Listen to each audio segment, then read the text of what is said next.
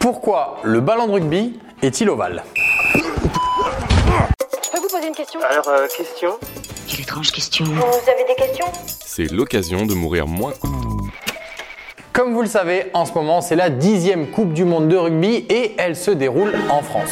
C'est la fête partout, ici et là, dans le pays, et le monde entier se pose une seule question. Pourquoi le ballon de rugby n'est pas rond comme tous les autres sports?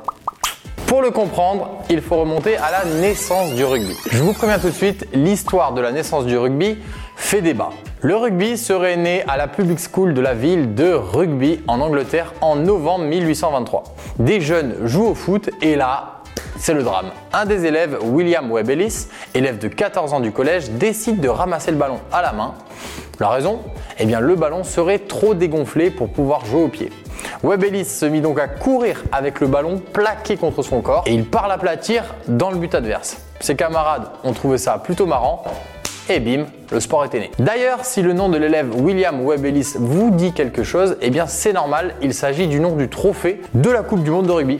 Et ouais, celui-là. Celui que les Bleus vont d'ailleurs sûrement soulever le 28 octobre prochain. Antoine Dupont va brandir ce dixième Coupe du Monde.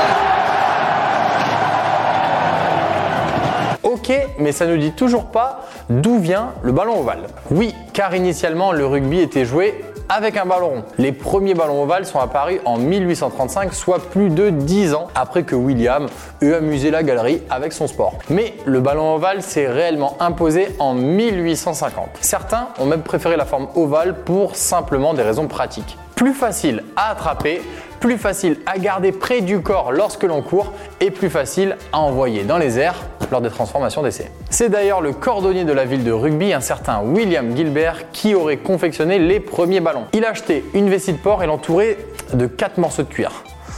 Euh, dégueulasse. Pour les fans de rugby, ce nom doit vous rappeler quelque chose. Et oui, la marque Gilbert est un équipementier sportif réputé pour ses ballons de rugby. Et voilà, maintenant, vous savez tout.